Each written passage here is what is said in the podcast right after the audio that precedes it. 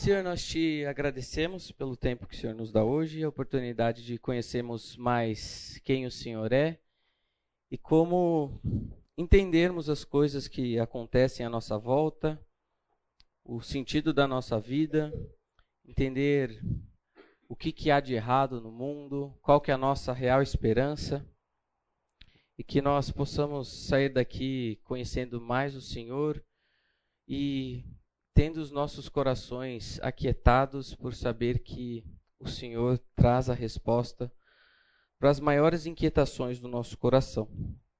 Assim que oro em nome de Jesus. Amém.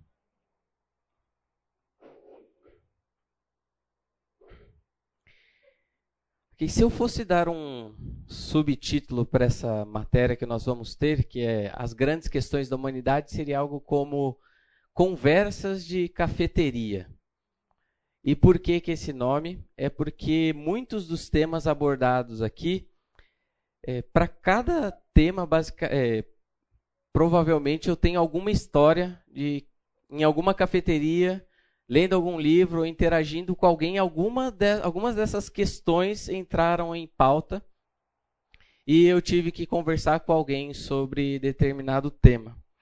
Então, são assuntos que nós podemos conversar tranquilamente com qualquer pessoa. E, por fim, é, são assuntos que as pessoas estão sedentas por respostas. E eu gosto de pensar na estratégia do cavalo de Troia, que vai entrar lá como se fosse aquele presente, né? A pessoa, é, no seu dia a dia, no contexto em que você está inserido, acha que você vai conversar com ela sobre política, sobre o sentido da vida, sobre o que há de errado com o mundo, é, sobre a morte, a pessoa acha que está tendo uma conversa tranquila com você, mas no fim a sua intenção é chegar ali e aquele cavalo de Troia que estava cheio de guerreiros dentro, achando o pessoal achando que era um presente, e à noite eles vão lá, saem daquele cavalo e destroem a cidade.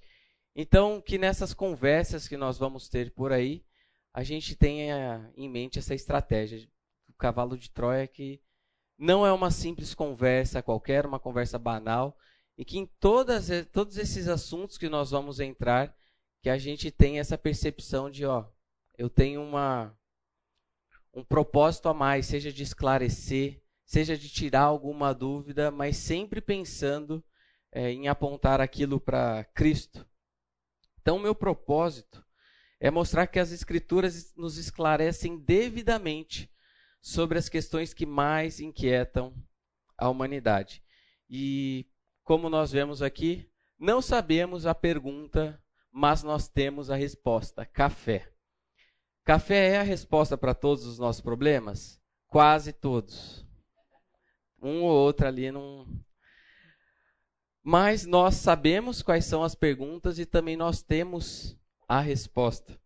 Então eu quero dizer, é, te convidar a participar comigo dessas oito aulas em que teremos e que se você é, estiver comprometido com o conteúdo dessas aulas, você terá subsídio para conversar com não cristãos, entender os seus questionamentos, às vezes entender de onde que aquilo que a pessoa está defendendo, uma abordagem ou outra, de onde aquilo vem e de você também abordar essa pessoa biblicamente. Então, tem um, um, caráter, essa matéria, um caráter, vamos dizer, apologético. Aquela ideia de nós defendermos a fé cristã a partir desses problemas que todo ser humano tem. Mas se você também é, se vê é, questionando algumas questões na sua vida, algumas dessas perguntas que podem estar até te é, preocupando, te deixando inquieto. A proposta é que essa aula também venha esclarecer algumas dessas coisas no seu coração. E acompanhando aqui uma, uma citação do Tomás de Aquino, diz assim: Além disso, há naturalmente presente em todos os homens o desejo de conhecer as causas das coisas que vêm. Ele não se dá por satisfeito ao observar alguma coisa e fala: não, tá bom, as coisas são como são. Ela, o ser humano, por ser criado do jeito que, que foi, ele se inquieta, ele quer saber, ele quer entender, compreender as coisas que estão à sua volta. Donde, devido à admiração das coisas conhecidas, cujas descobrindo as causas das coisas, aquietavam-se. Esse é um dos propósitos do curso. Quando nós, ao levantarmos essas perguntas, mas também trazer um, uma resposta para aquilo, que nosso coração se aquiete. E é se aquietar justamente porque essas questões repousarão em Deus, na sua revelação, na sua palavra. Ademais, a investigação não para até que se chegue à primeira causa, visto que então temos ciência de que sabemos perfeitamente quando conhecemos a primeira causa. Por conseguinte, conseguinte, o homem naturalmente deseja conhecer a primeira causa como seu fim último. Ora, Deus é a primeira causa de todas as coisas. Logo, o fim último do homem é conhecer a Deus. E quais serão os temas que nós vamos abordar ao longo dessas oito aulas? Primeira delas, Deus existe. Quem é Ele?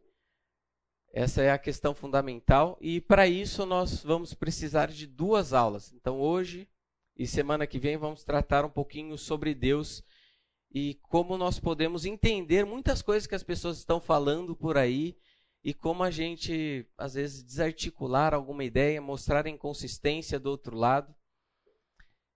Quem sou eu ou também o que é o homem. Não é uma aula, vamos dizer, especificamente de antropologia bíblica, mas nós vamos ver como que esse tema sobre o que, que é o homem, quem ele é, tem implicações extremamente significativas para as nossas vidas.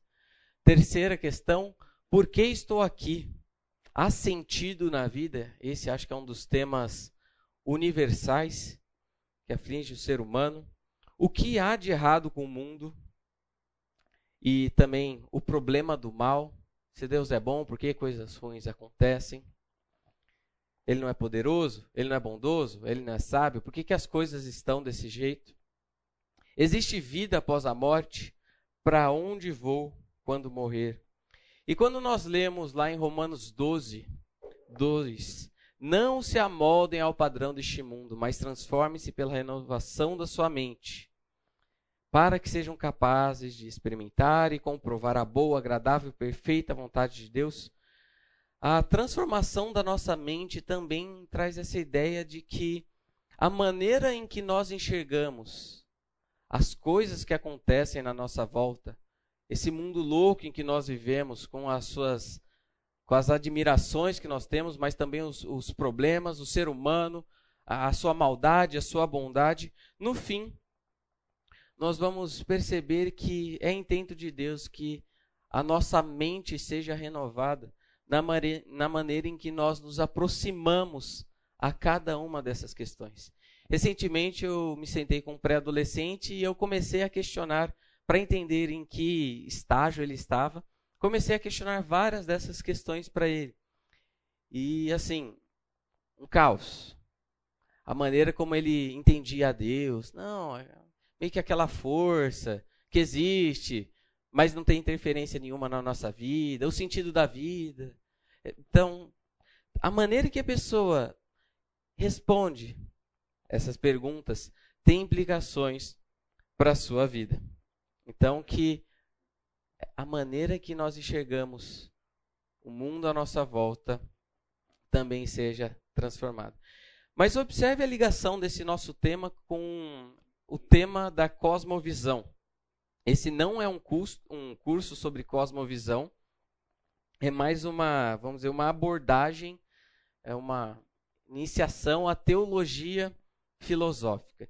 Mas para vocês entenderem o que, que é, a cosmovisão tem a ver com esse tema, o Ronald Nash diz assim: uma cosmovisão contém a resposta contém as respostas de uma dada pessoa as questões principais da vida, quase todas com significante conteúdo filosófico. É a infraestrutura conceitual, padrões ou arranjo das crenças dessa pessoa.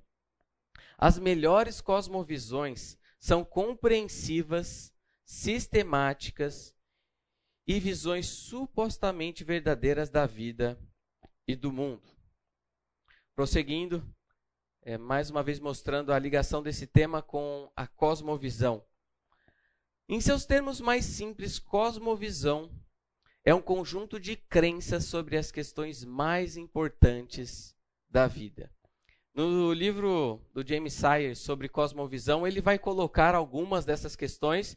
Eu vou divergir em alguma outra, porque eu acho que essas daqui, aqueles temas que eu abordei, eu acho que tem um caráter mais prático, um caráter mais de justamente de conversa que você pode ter por aí, é, não necessariamente sendo algo tão técnico no campo da filosofia e por aí vai. É um esquema conceitual pelo qual consciente ou inconscientemente aplicamos ou adequamos todas as coisas em que cremos e interpretamos e julgamos a realidade. Percebe que ele coloca aí sobre a questão de ser consciente ou inconscientemente. Eu quero defender a ideia de que todo ser humano, consciente ou inconscientemente, tem respostas, tem resposta a todas aquelas questões que foram apresentadas. Ele pode estar consciente disso ou não. Quando a pessoa fala, ah, não, vou viver a vida por aí, ela tem, em última análise, uma resposta para quem é Deus, a maneira como ele enxerga Deus. Ele tem uma maneira de responder sobre a morte, se tem vida após a morte, se não tem vida após a morte, comamos, né? E bebamos. Mas essa, essa, esse conjunto de crenças que uma pessoa tem, além de poder ser consciente ou inconsciente, ela pode ser consistente ou inconsistente. A pessoa pode manter visões sobre a realidade que sejam distorcidas. E a nossa ideia é justamente ajudar a pessoa, é, a fim de ganhá-la para Cristo, a mostrar as limitações da sua cosmovisão. Então, uma breve introdução, mas vamos entrar agora nessa questão número um, na primeira parte dela, sobre quem é Deus. E está dividida de duas maneiras essa nossa aula. Por que começar com essa pergunta? Eu quero mostrar a relevância desse tema, que muitas vezes nós achamos que a pessoa fala que fala: "Não, eu creio em Deus, ah, tudo bem, eu vou na igreja". Seja parte disso como tudo certo e já vai entrando em algumas questões éticas, é, vai apontando alguns defeitos da vida da pessoa. Mas vamos ver quão relevante é essa questão. Em a segunda parte, vamos falar sobre o conhecimento de Deus. Eu não estou falando aqui do conhecimento que Deus tem acerca das coisas, mas o conhecimento acerca de Deus, o conhecimento que nós, seres humanos, podemos ter desse Deus. Então, por que começar com essa pergunta? A W. Tozer vai defender que a maneira que você pensa sobre Deus é a coisa mais importante ao seu respeito. Agora, Nancy Pierce falando um pouquinho sobre essa questão do ponto de partida, por, pelo fato dessa, dessa pergunta: quem é Deus? O que, que ele é? Ele existe? Vai falar como sendo o ponto de partida, aquilo em que tudo começa a partir daqui. Não tem nenhuma outra coisa embaixo dessa questão sobre Deus em que vai se iniciar algum diálogo. Tudo procede a partir da resposta que damos a essa questão. Não somente nós que estamos aqui na igreja, ah, é Deus. Todo ser humano tem um fundamento na sua vida. E esse fundamento sempre é Deus. Podendo ser a, a negação desse Deus, podendo ser uma visão distorcida sobre Deus ou uma visão adequada sobre esse Deus que se revela mas no fundamento da vida de todas as pessoas está Deus. O universo é um sistema fechado de causa e efeito ou um sistema aberto. Já já eu vou explicar o que ela quer dizer com isso. O produto de um agente pessoal. Tudo o que se segue origina-se dessa escolha fundamental. E quando ela fala aqui de um sistema fechado, pense, vamos pensar aqui no nosso mundo, no nosso universo, mas é um sistema fechado, ou seja, não há espaço, não há abertura para intervenções, milagres, qualquer algo do tipo. Todas as, as explicações que uma pessoa vai dar para a sua vida vai ter que estar necessariamente aqui dentro do círculo.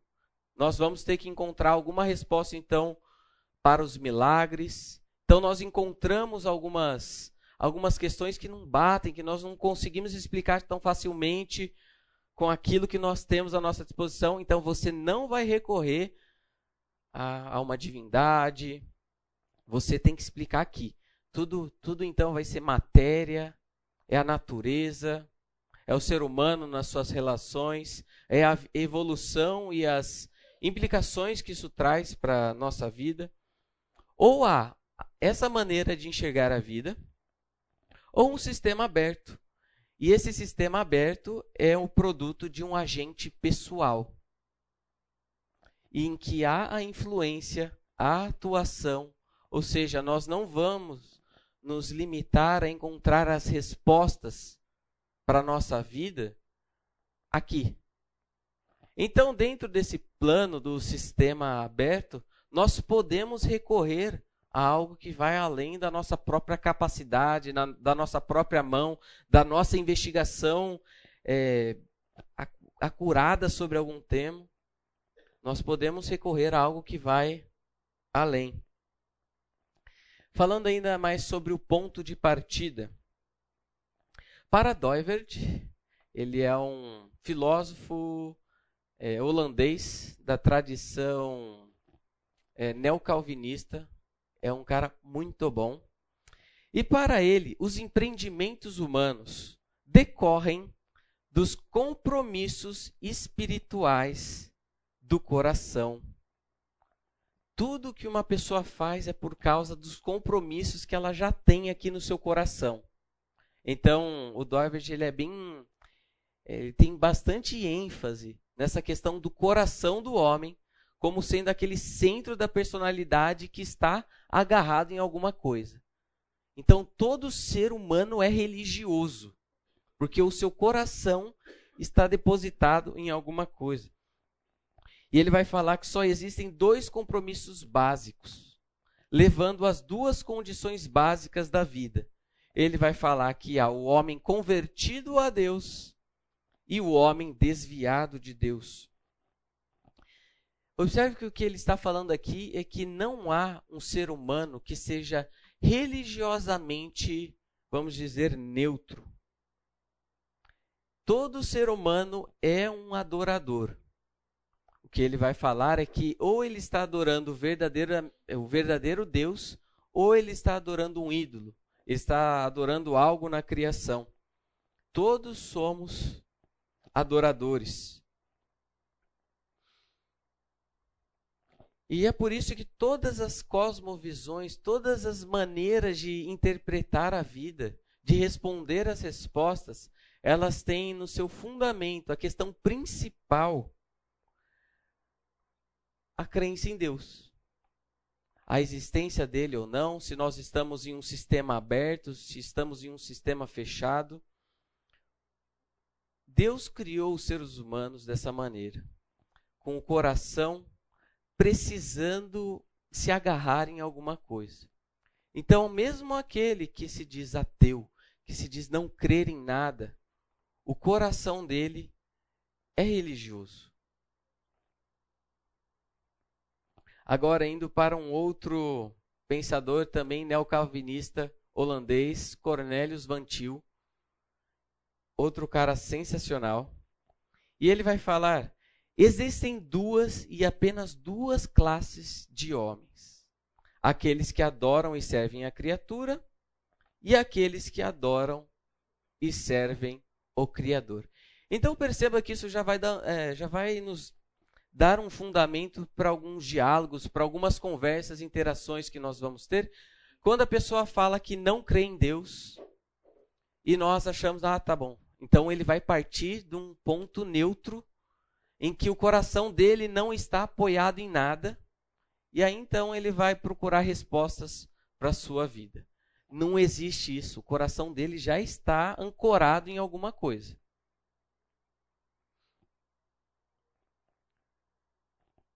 Nancy Pierce. Os seres humanos são inerentemente religiosos. Então perceba que eu estou batendo bastante nessa tecla aqui com vocês. Criados para ter um relacionamento com Deus. Isso nos lembra aqui aquela frase de Agostinho, logo no começo das confissões: Ó oh Deus, tu nos criaste para ti e a nossa alma permanece inquieta até repousar em ti.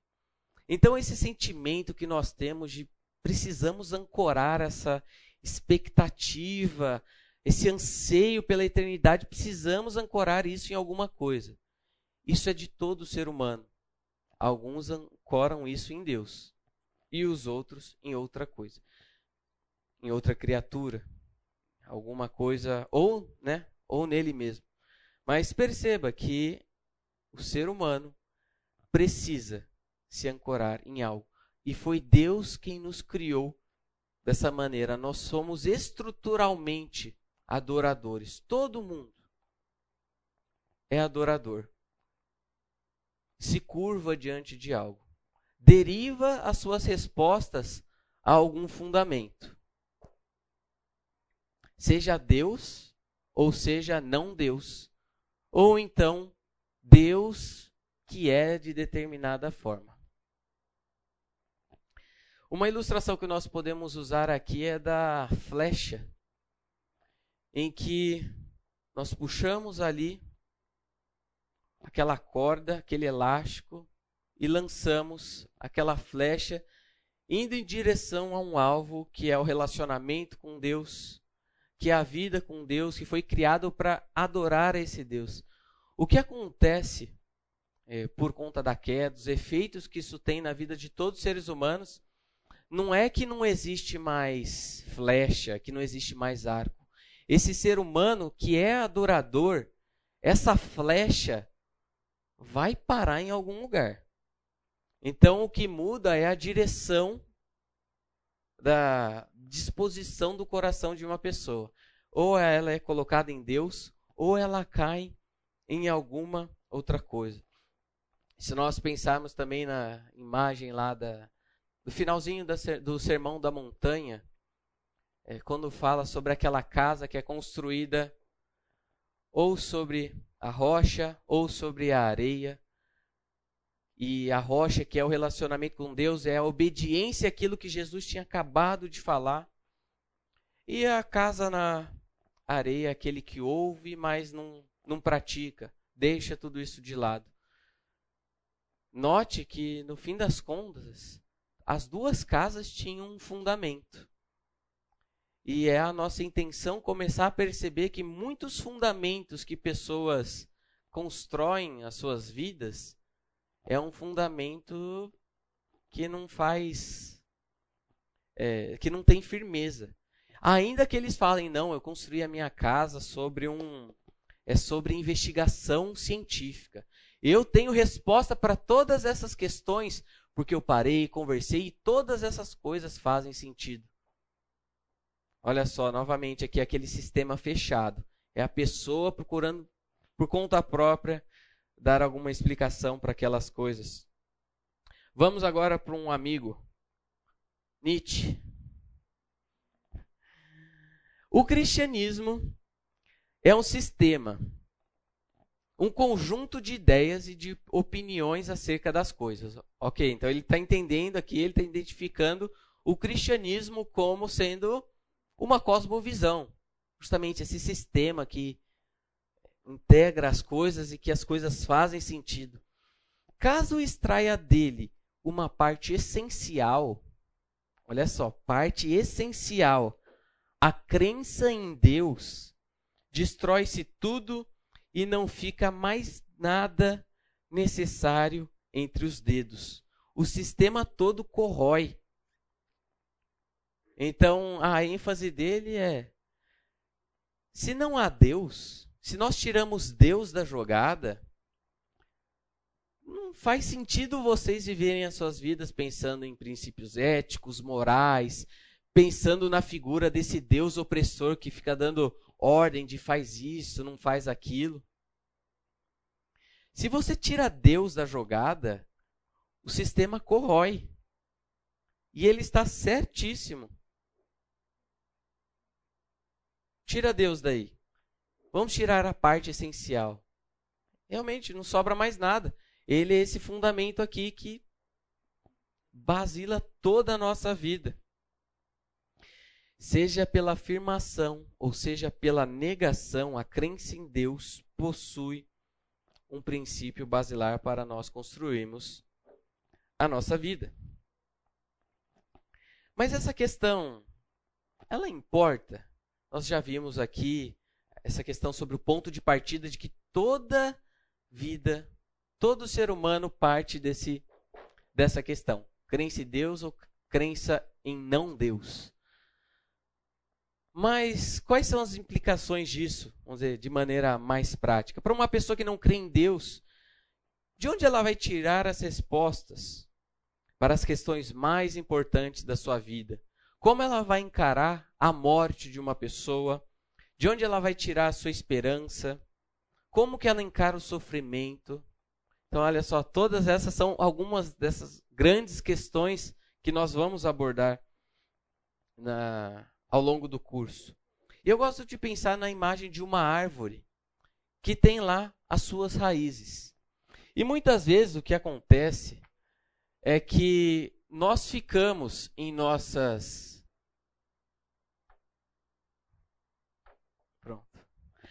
Nós ficamos em nossas conversas, nossas interações com as pessoas, dialogando e tentando falar para a pessoa: olha, esse fruto aqui está errado. Você não pode viver a vida da, dessa maneira. Por que, que você tem feito isso? Não, isso daqui está incoerente. A resposta que tá, você está dando sobre o sentido da vida, sobre a esperança, sobre qualquer outro assunto, não, isso não faz sentido.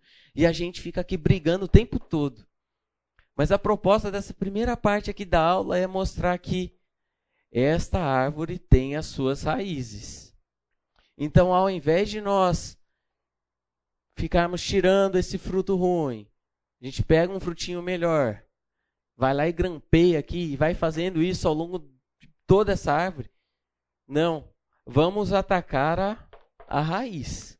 V vamos mostrar que a pessoa só tem essa visão porque a crença em Deus, ou a maneira como ela enxerga Deus, está interferindo em todos os frutos.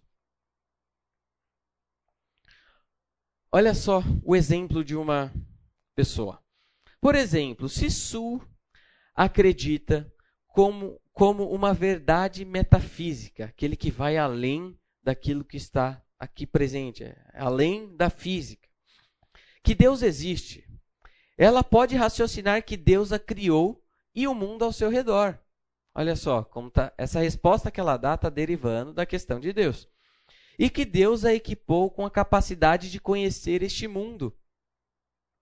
Porque deu, porque ele deu uma mente e criou uma harmonia intrínseca entre ela e o mundo.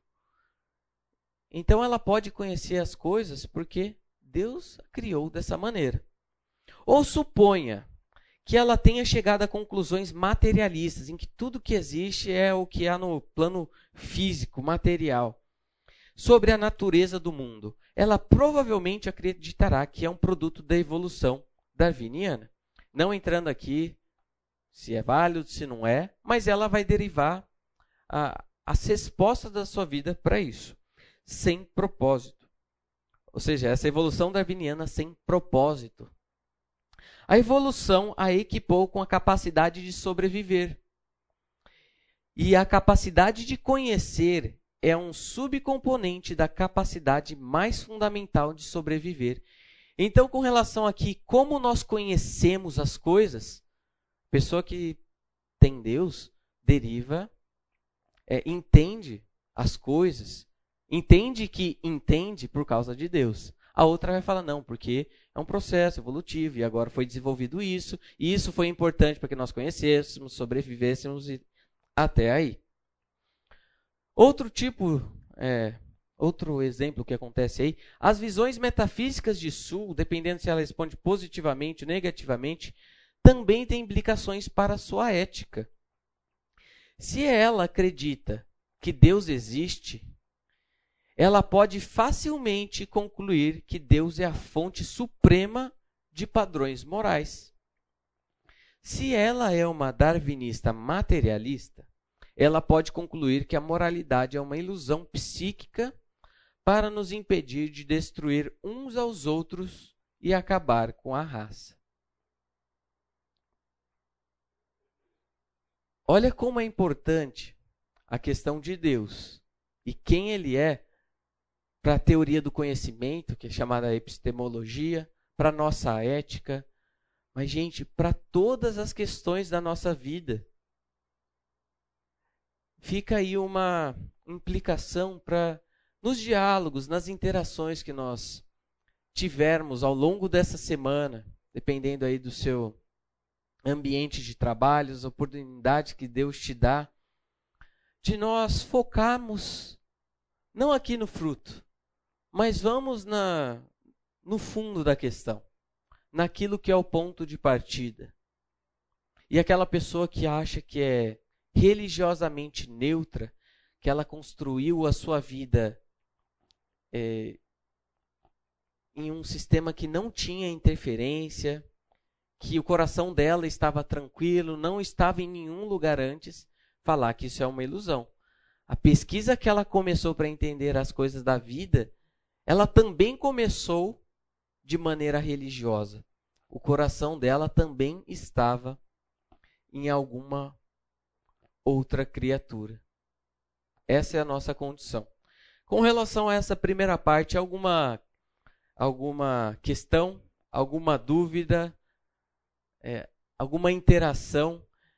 Eu vou compartilhar também algumas das algumas das conversas que eu tive é, ao longo de vários anos indo em cafeteria. E eu quero que vocês também, de acordo com, com os temas que nós fomos abordando, que vocês também compartilhem, de repente, as experiências que vocês tiveram, as respostas que vocês também tiveram ali da pessoa. E como que vocês lidaram com isso? É, eu concordo com. Eu não lembro qual foi o autor agora que você colocou, falou que existem duas possibilidades, né? Esse daí. Bantil. Não tem como discordar dele, você sabe, né? Ah, ele está falando que. Ele não começou a pergunta dele, só falou que lembrou dessas duas possibilidades. É, beleza, aí ok, eu concordo. Só que a gente vive num, num um sistema da capacidade humana muito diversificado. Então, às vezes, o cara, ele entende como que a gente faz com aquela pessoa que às vezes entende que ele serve ao Criador, no entanto, as raízes dele são totalmente materialistas ou totalmente é, desprendidas do fundamento do Criador. Que, como é que trata isso? Porque não, eu acredito no Criador, para minha vida é a partir de Deus, Deus criou tudo tal, mas quando você chega na raiz, não tem nada a ver. E olha, isso é o que mais acontece hoje. Dificilmente, dificilmente você vai encontrar hoje uma pessoa. Olá, tudo bem? Não, não creio em Deus, é aquela, aquele tipo de ateuzão brava assim, né? A maioria das pessoas, independentemente de onde você estiver, vai falar: não, creio em Deus. Mas a questão, Felipe, é que você tem que vir na segunda aula. Porque é justamente. Deixa eu voltar aqui, ó. Só para falar que eu não estou mentindo. Ah, beleza, se quiser, dá aula aqui.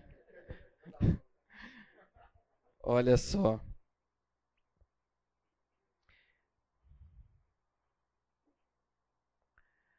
Então nós vamos abordar aqui, ó, estrutura da concepções de Deus e quem é esse Deus. Então eu vou começar falando sobre várias ideias que as pessoas têm de Deus.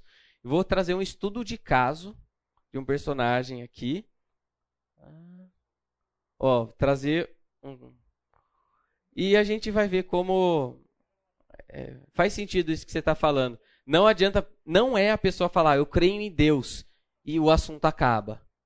A coisa vai muito além disso. Isso. Mais alguma questão? É, será que se eu falar o suficiente o microfone pega? Pega. Tá, beleza. É, eu entendo a, a, dualidade entre o, o materialista e o, e a, o deísta, né, que super crê é, em um, um sistema aberto, mas o tipo de pessoa que eu encontro hoje, além de ela ser um tipo de materialista, ela acrescenta uma outra visão filosófica que é a visão de que o que está dentro de mim, o que está dentro da minha consciência, não é, ele é único e exclusivamente meu, ele é completamente pessoal e ele não pode ser é, submetido a uma espécie de pensamento que ele é comum.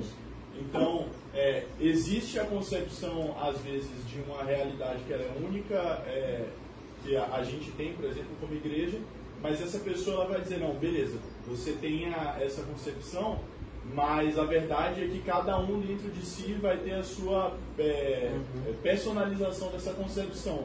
E ela, por sua vez, como nega a realidade da existência de um Deus, e ela acredita que essa realidade é uma, é uma interação entre o que ela observa e o que a própria mente dela produz, não vê como sendo é, correto o fato de a gente querer é, dialogar para chegar em outro nível de raciocínio. Então é a pessoa que fala, beleza, você tem a sua verdade, eu tenho a minha, eu cheguei a essa minha verdade através da, do meu próprio raciocínio e não tenho o que você possa fazer para mudar a minha opinião.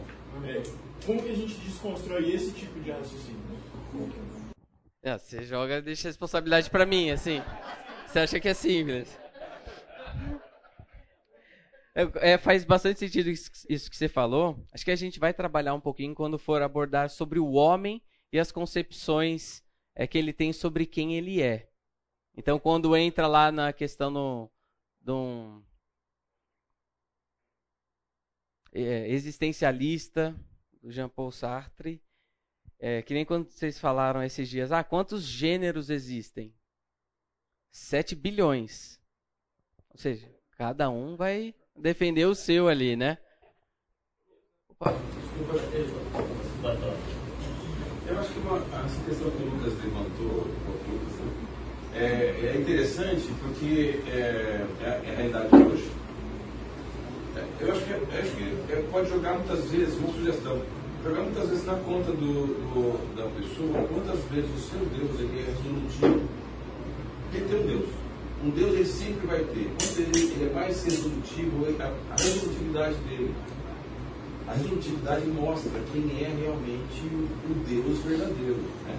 Quando, quando é, Elias teve aquela situação lá do, do, do dos adoradores lá de Baal, ele simplesmente mostrou quem era Deus.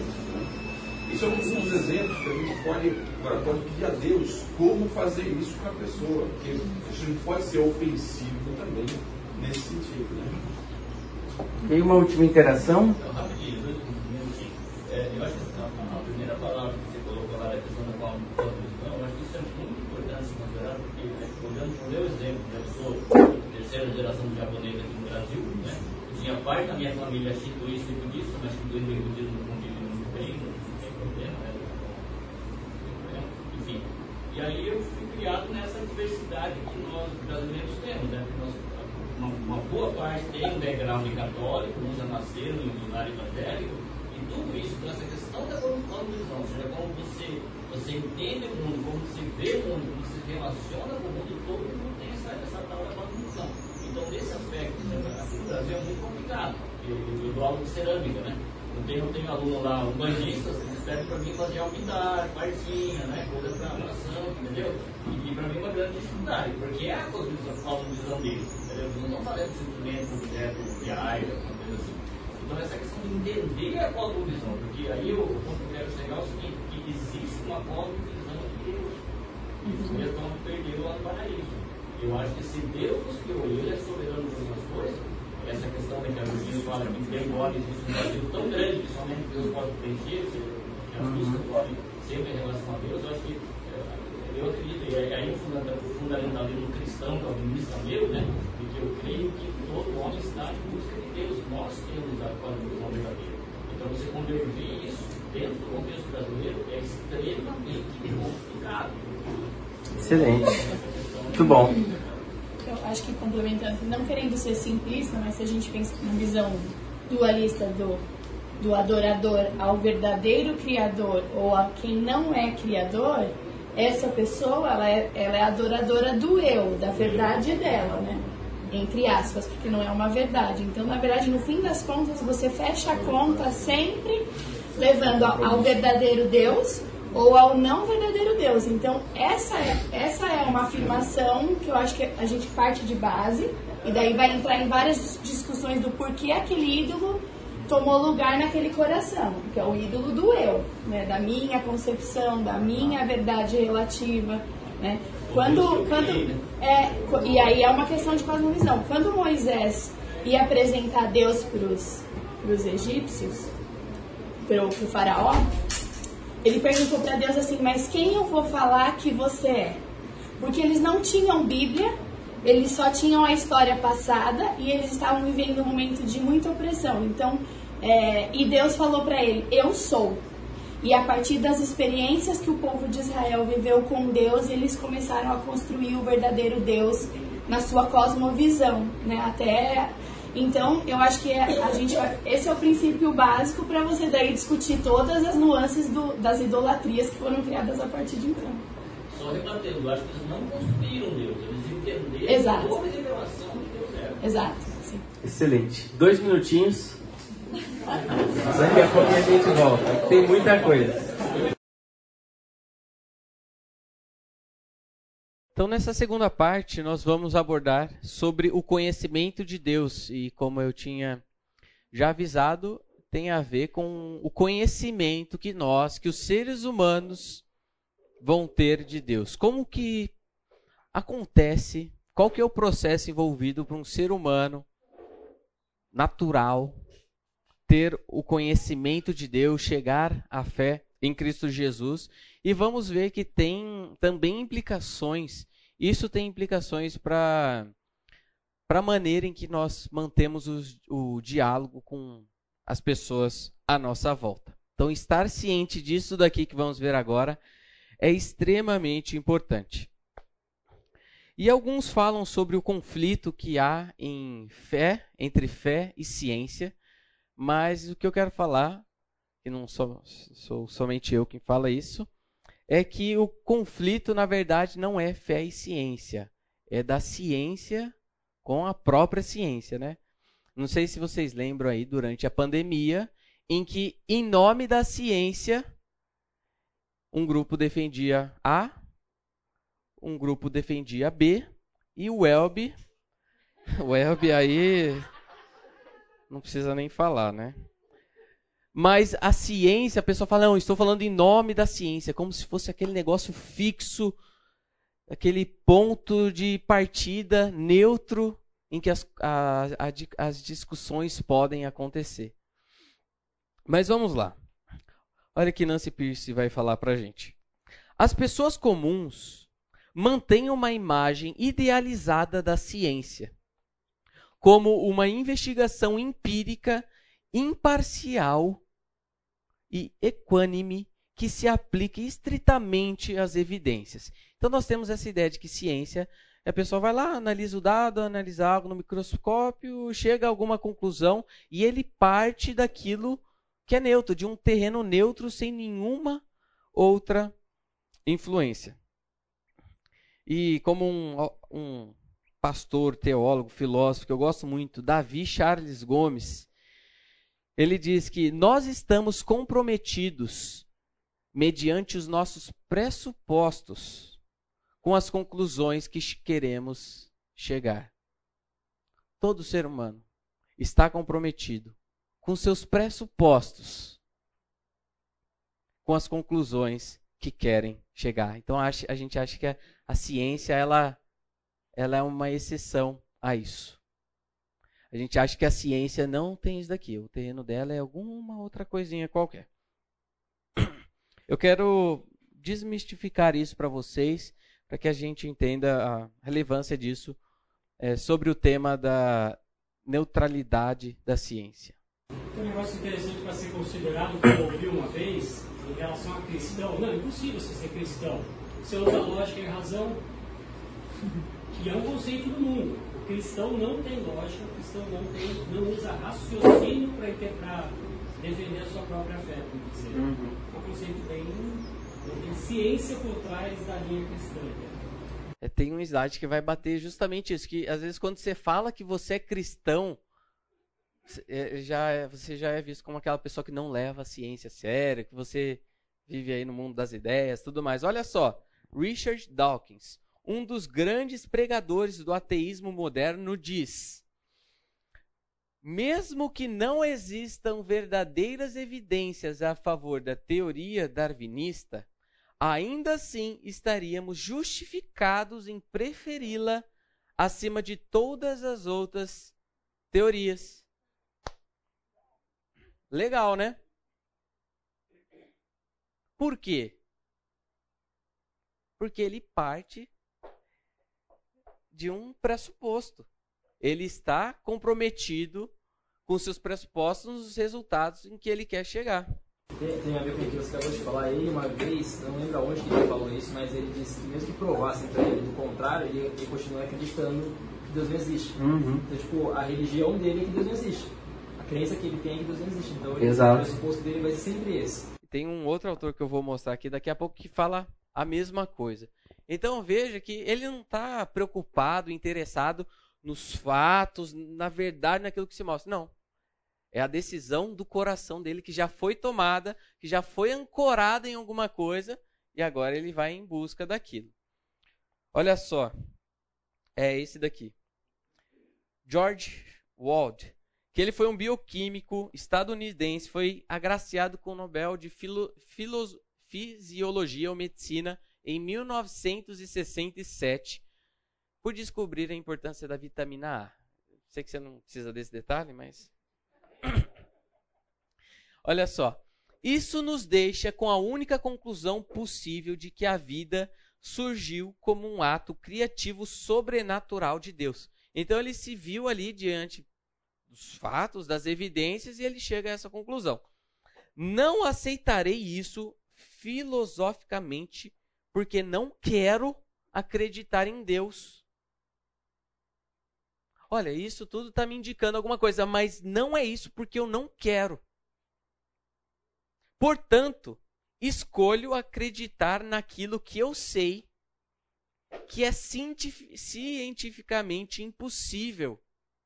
Geração espontânea surgindo para evolução. Novamente, não entrando em critérios técnicos do que ele falou. Acontece ou não acontece, mas eu estou chamando a sua atenção para essa suposta neutralidade da ciência. Não, não é isso. Por quê? Porque eu não quero. Olha só. O cientificismo coloca a ciência em um patamar de autoridade inquestionável. Isso tem a ver com o que acabou de foi dito aqui. Quando afirma algo do tipo, as pesquisas indicam. Uau! É como se a discussão estivesse encerrada após essa resposta inquestionavelmente verdadeira da ciência. A suposta neutralidade científica impede que a perspectiva cristã adentre o academicismo. Contudo, o cientificismo não percebe que seu compromisso com a racionalidade é evidência da sua, natural, da sua natureza religiosa. Então, esse compromisso que existe é o compromisso do coração que está ancorado em alguma coisa. Não existe ser humano sem aquele aspecto da sua vida, sem aquele modo que é conhecido como fé, a religião. E nós temos que rejeitar essa presunção de que manter crença, crenças cristãs nos, nos desqualifica por nós sermos parciais. Ao passo que os naturalistas filosóficos ganham passe livre para apresentar aí as suas questões. Olha só, perceba que o confronto, de novo, é mais embaixo. Essa frase, pode tirar foto. Eva no jardim do Éden, ao tornar-se neutra na questão entre Deus e o diabo, pesando as argumentações de cada um como se fossem iguais em valor, já tomava o lugar do diabo. Ah, deixa eu ver. Então ela se coloca naquela postura de da pessoa neutra, né? Que não, deixa eu analisar aqui os fatos. Então ela é com quer tirar Deus daqui do trono, ela se coloca e fala: não, tem isso e tem aquilo. Ela se coloca como juiz. Mas ao fazer isso, ao é, comprimir, ou na verdade, suprimir a crença em Deus, o apego a Deus, para tentar analisar alguma coisa, tirando ali Deus da questão, isso você já está é, tomando o lugar do diabo. É. É. É, essa história aí, quando o pessoal conta, já chega aqui, já mostra vantio e já era. Já. Eva, no jardim do Éden, ao tornar-se neutra, na questão entre Deus e o diabo, pesando as afirmações de cada um como se fossem iguais em valor, já tomava o lugar do diabo. Eu não pretendo nesse momento, quando, como a gente está falando sobre o, sobre o conhecimento de Deus, mostrar evidências que você vai apresentar para uma pessoa e com isso a pessoa vai falar: nossa, agora estou. Não tenho para onde chegar. Não tenho para onde sair. E por muito tempo na minha vida eu achei que seria dessa maneira. Você iria apresentar uma série de argumentos. E eu lembro de decorar algumas palestras, alguns dados científicos, coisas assim, para mostrar para uma pessoa e essa pessoa ficar então encurralada e presa. Eu falava, nossa, eu vou apresentar para ela que isso, a próxima Centauro, sei lá o que, é o dado disso, daquilo tal. E a pessoa vai falar, meu Deus do céu, não tenho para onde ir, Senhor Cristo, entrego minha vida a Ti. Eu achava que evidências eram suficientes.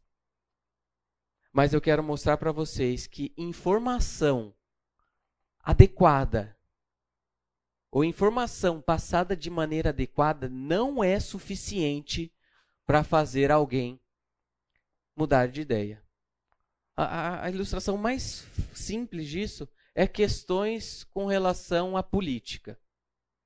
Você já viu, por acaso, em alguma discussão em redes sociais, alguém defendendo um candidato, outro outro, começa aquela briga. Você já viu alguém mudar de ideia em um post de Instagram, Facebook. Ah, mas tal pessoa fez isso, isso, isso. Verdade.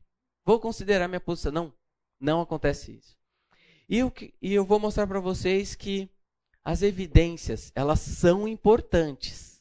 Elas têm um papel é, louvável ao comprovar que aquilo que Deus diz é verdade. Mas eu acho que vale aqui essa consideração individual para que você saiba que isso não é tudo, não é suficiente. E entra aqui naqueles confrontos apologéticos. Não sei se vocês já tiveram oportunidade de assistir alguma coisa nesse sentido, algum vídeo no YouTube, debates por aí vai. Novamente, o Davi Charles Gomes, o nosso mestre, né, Felipe? Raramente tais confrontos vão além do campo das evidências. Não, mas olha isso, aquilo. Não, porque tal coisa, aquilo ali. Como se houvesse uma área de neutralidade na qual pessoas honestas eventualmente pudessem concordar. Para uma discussão profunda dos próprios termos agendados pelos anticristãos. Então, geralmente, em um debate, alguma conversa, é colocada uma série de categorias, uma coisa assim, que acaba aprisionando a pessoa e você tem que trabalhar aquilo ah, em termos éticos, é, sentido da vida, vida após a morte, e fica tudo no, no campo das evidências. Só que tem algum, alguns problemas quando a gente parte já de algumas considerações que eles mesmos colocam para a gente. Mesma coisa como eu chegar para algum de vocês e falar: Você já parou de bater na sua esposa? Qualquer maneira que você responder essa pergunta, você vai estar. Tá... Sim.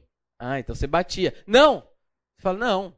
Ah, então você continua. Então, cuidado que muitas vezes colocam a gente em uma sinuca de bico ali que. Então, é, sobre essas evidências e o papel delas numa argumentação. Os cristãos deveriam estar conscientes de que, sob os temas de interpretação de fatos e evidências racionais, jazem assuntos éticos sobre os quais cristãos e anticristãos não podem concordar. Muitas vezes a gente quer pegar aquele terreno em que isso daqui é o que a pessoa não cristã acredita e esse é o terreno que o cristão acredita. Então a gente fica aqui, ó. Olha, tá vendo o céu, tá vendo o sol, tá vendo como as coisas são organizadas. E às vezes a gente deixa, a gente suprime Deus da jogada. Não, eu não vou falar que eu estou partindo de Deus, das Escrituras, senão ele vai achar que eu sou imparcial. Somos todos imparciais. Confrontos apologéticos ainda. Argumentar sobre a existência de Deus, eu creio, é como argumentar sobre o ar. Não é aquela frase que você está pensando, que, ah, que é aquilo que a gente sente. Não é isso. Você pode afirmar que o ar existe ou que não existe. Contudo, enquanto o debatemos, estamos ambos todo o tempo respirando. Então observe que Deus, a existência de Deus é um compromisso que nós temos e ele está presente o tempo todo e não vamos abrir mão disso, não vamos suprimir. Contudo, tá, Deus é como o suporte em que repousam as armas que devem atirar nele, mesmo a fim de colocá-lo fora da existência. Então, sobre o conhecimento de Deus, a parte da atuação de Deus, tirando as vendas dos nossos olhos, a mesma experiência que nós tivemos para chegar ao conhecimento de Deus, a fé em Cristo, nos submetermos a Ele, esse mesmo processo é necessário na vida de qualquer ser humano. Então é impossível que o homem natural chegue por conta própria ao conhecimento de Deus e se renda a Cristo. Esse texto de Efésios 4, 17 a 18. Assim, eu digo a vocês e no Senhor insisto, que não vivam mais como os gentios, que vivem na inutilidade dos seus pensamentos. Eles estão obscurecidos no entendimento e separados da vida de Deus, alheios a Deus, alheios à vida de Deus, por causa da ignorância em que estão devido ao endurecimento de seus corações. E todos nós estávamos nessa mesma condição, na nossa ignorância causada pelo endurecimento do nosso coração. Todos nós aqui fomos alcançados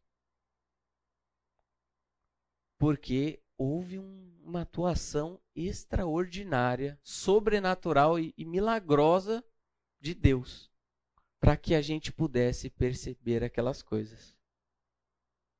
Então, às vezes, agora nós, como convertidos a Cristo, nós conseguimos perceber um monte de coisa acerca da realidade. A gente fala, nossa, olha a bondade de Deus, olha como tudo faz sentido, olha como todas essas respostas que eu tinha colocado lá no começo, olha como tudo nós temos uma resposta, nós temos um direcionamento. Uau, que fantástico, tudo se encaixa. Mas você apresenta isso para uma pessoa natural, ela não vai olhar com o mesmo encantamento, porque a você foi dada a mente de Cristo. E agora você pode compreender essas coisas. Então, nós vamos manter ainda a expectativa de que esse homem, ignorante, endurecido, obscurecido, separado da vida de Deus, e lá no capítulo 2 de Efésios, quando fala que vocês estavam mortos em seus delitos e pecados, nós vamos continuar nutrindo expectativa de que esse defunto, do nada, comece a observar as coisas, faça sentido. Ah, não.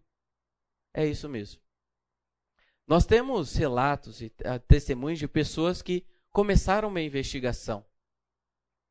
Que falaram, não, vou, investi vou investigar as coisas como aconteceram. Acho que é o. Josh. É esse daí, Josh McDowell.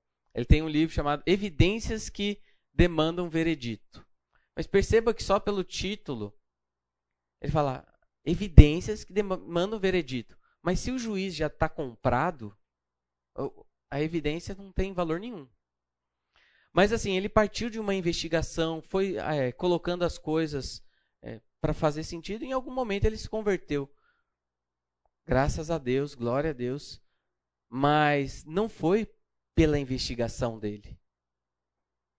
Isso serviu para demonstrar a coerência, perceber como aquilo que Deus diz é verdade, mas em última análise foi a atuação de Deus que transformou a sua mente e o seu coração. E geralmente nós falamos sobre, nós falamos com bastante frequência, na verdade, sobre a nossa incapacidade de fazer aquilo que Calma que está frio de fazer aquilo que a lei ordena. Nossa, nós não conseguimos cumprir toda a lei. Isso é verdade, mas tem um outro lado da história também. Olha aqui esse, esse um dos reformadores, Teodoro de Beza. Essas duas condições, fazer o que a lei ordena ou crer que Deus nos oferece em Cristo, são duas coisas que são não somente muito difíceis, mas totalmente impossíveis para a nossa natureza corrompida. Então não é que somente a gente não não consegue fazer a lei de Deus, a gente não consegue nem crer naquilo que Deus oferece. Isso traz algumas implicações para a gente. A primeira delas é a gratidão por nós termos sido alcançados por Deus. Você não faz ideia do milagre que teve que acontecer para que você se convertesse a Cristo. Isso era impossível.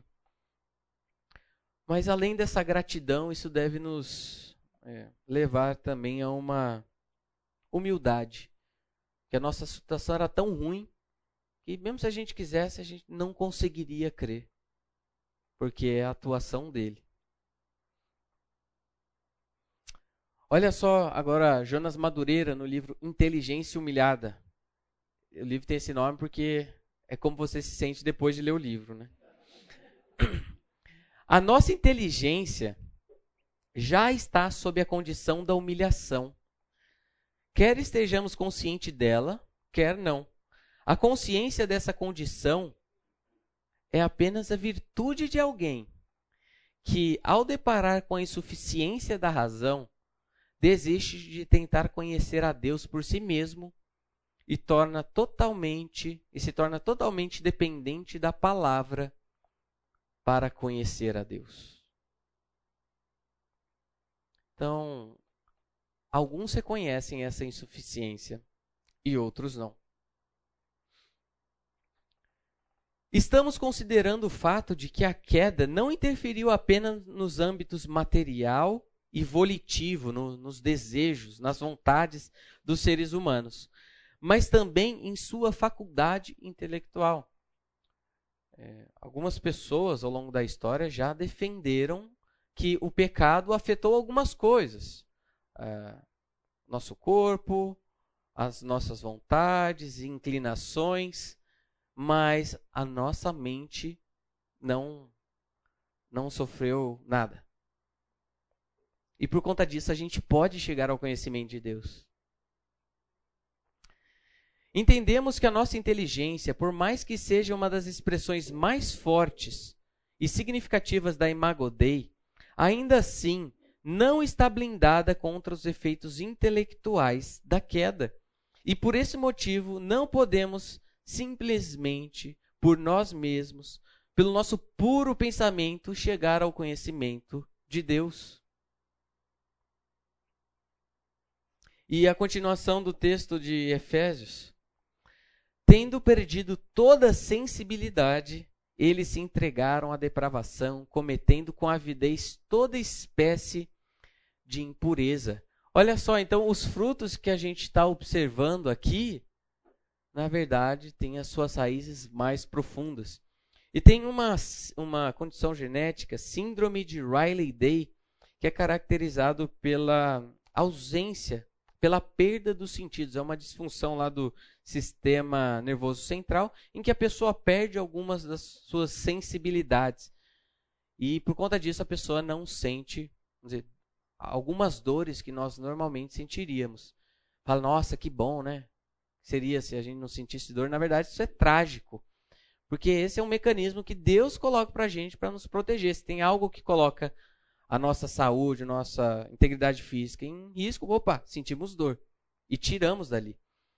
Esse dispositivo que Deus coloca em nós, é, é, trazendo agora para a questão espiritual, ela pode ser ofuscada.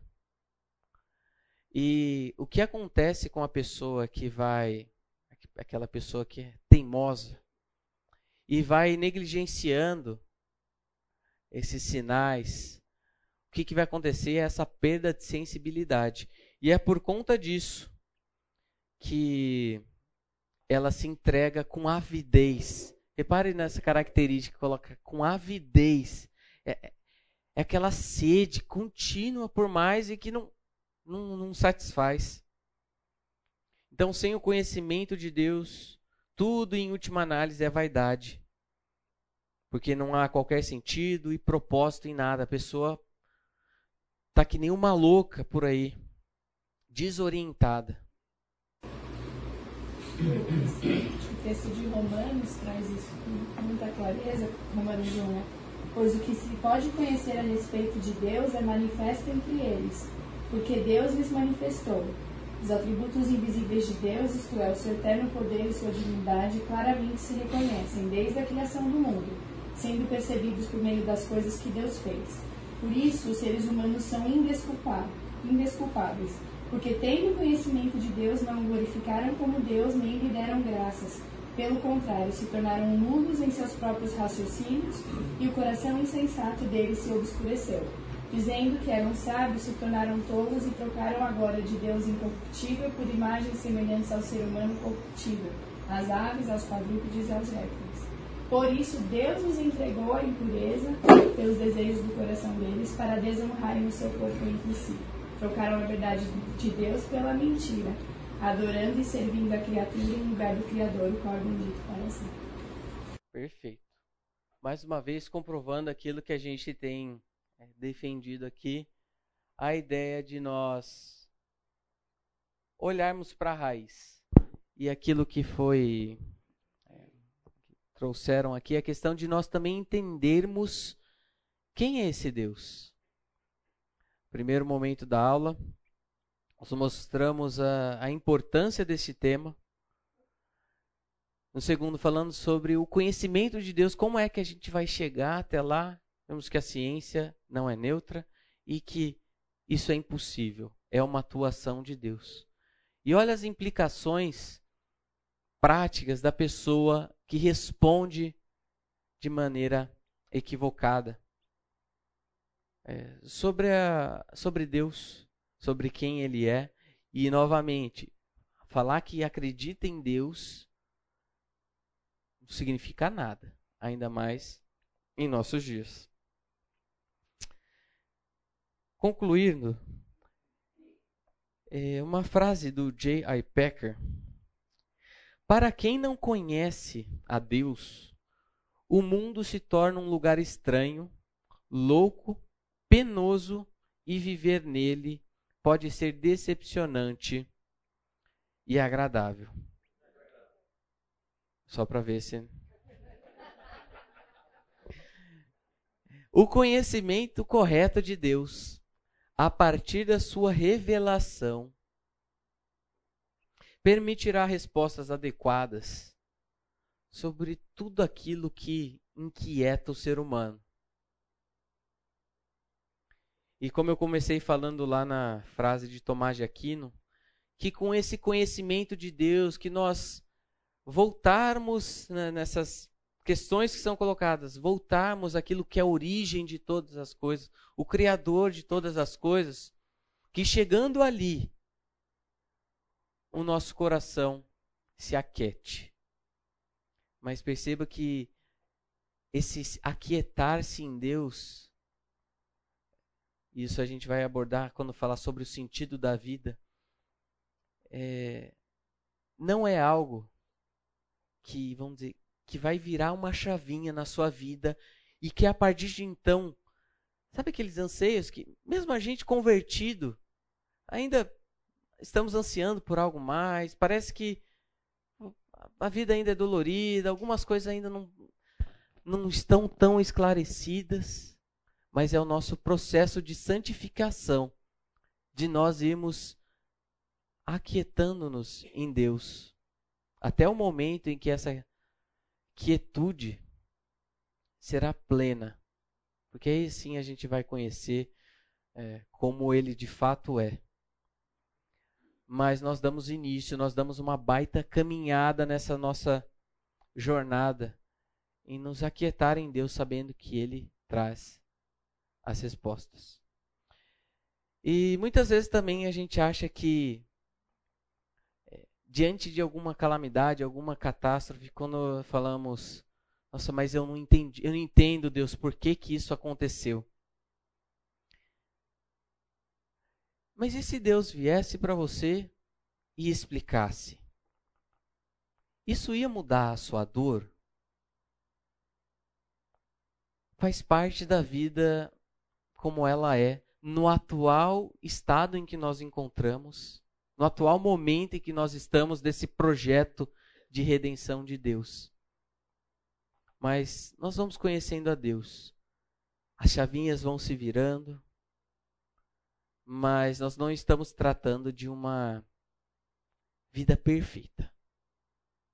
Até os cristãos mais é, santos que passaram por aqui ainda tinham as suas questões, ainda lidavam com os seus próprios pecados, eles ainda viviam em um mundo que é mau. Mas a partir de agora, com Deus, as coisas começam a fazer sentido.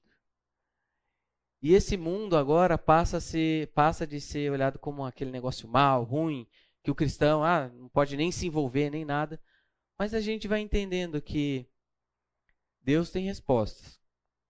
O Deus que nos criou, que nos colocou no atual momento da história, ele tem respostas. Mas esse curso não é somente para você. A ideia é que também você possa ajudar outras pessoas a compreender e as coisas fazerem um pouquinho de mais sentido e utilizar aquilo que elas estão falando para elas, elas mesmas tendo, terem que se deparar com o que Francis Schaeffer fala de tirar o telhado. Pessoa que defende tantas coisas, mas no fim aquilo é inconsistente. Pessoa fala que a vida não tem sentido, mas vai lá, tem um almoço com a família, eh, se alegra, se entristece. Coisas que nós vamos caminhar ao longo do curso. Mais alguma interação? Alguma dúvida? Lucas, a gente está vivendo num período que é, ele é de defende-se que é racional, mas não é racional. A gente está vendo a matemática sendo jogada no lado, 2 mais 2 não são mais 4, pode ser 3, pode ser 5. Aquele negócio da verdade, cada um tem a sua verdade.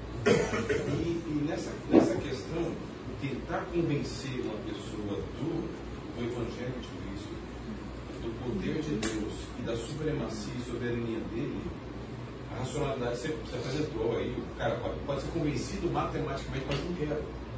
Ele provavelmente deve ter tido várias outras frustrações. A gente é um exemplo deles, né? Teve frustrações com o sistema do cristianismo que, que atrapalham ele olha mais para aquilo do que para a bondade e misericórdia. Uhum. Então, nesse sentido, eu gosto muito do que Jesus falou em, em, João capítulo 16, versículo 8. Ele fala da função do consolador, do, do confortador, do encorajador, que o Espírito Santo faz nas nossas vidas, nossos, nossos cristãos, e naqueles que ainda vão de crer, vão de crer, né? Ele convencerá o mundo do pecado, da justiça e do. Então, eu estou falando isso porque eu acredito que no final do frigir dos ovos, a gente precisa orar por essas pessoas, para dizer, só o Espírito Santo do Senhor pode transformar e mudar um coração empedernecido, endurecido, uhum. que não está aberto. Ainda mais esse mundo tá, que, que não trabalha mais com a matemática lógica. Sua colocação. Perfeito. Até, assim, na verdade, todos os temas que nós vamos abordar têm um fundo que você tem no fundo algo que você pode pegar e começar um, um diálogo que vai chegar ali. Mas tem outras questões envolvidas, o apego do coração, alguma outra coisa. Mas esse que você está falando é um ponto central que assim, no fundo, não depende de nós. Nós somos participantes é, da obra que Deus tem na vida de outras pessoas. Eu lembro de um, um professor comentando que uma vez ele estava num ônibus e viu uma pessoa perto dele ali que estava chorando, inconsolável. E ele falou: ah, será que eu vou lá? Será que eu não vou? Será que eu começo a conversar com ela? Tudo mais. E ele não foi. Deu um tempinho, uma outra pessoa chegou lá e começou a, a falar de Jesus para ela. Então, acho que a moral da história é: no fim das contas, Deus vai alcançar aqueles que Ele quer é que ele nos dá o privilégio de participar disso na vida de outras pessoas.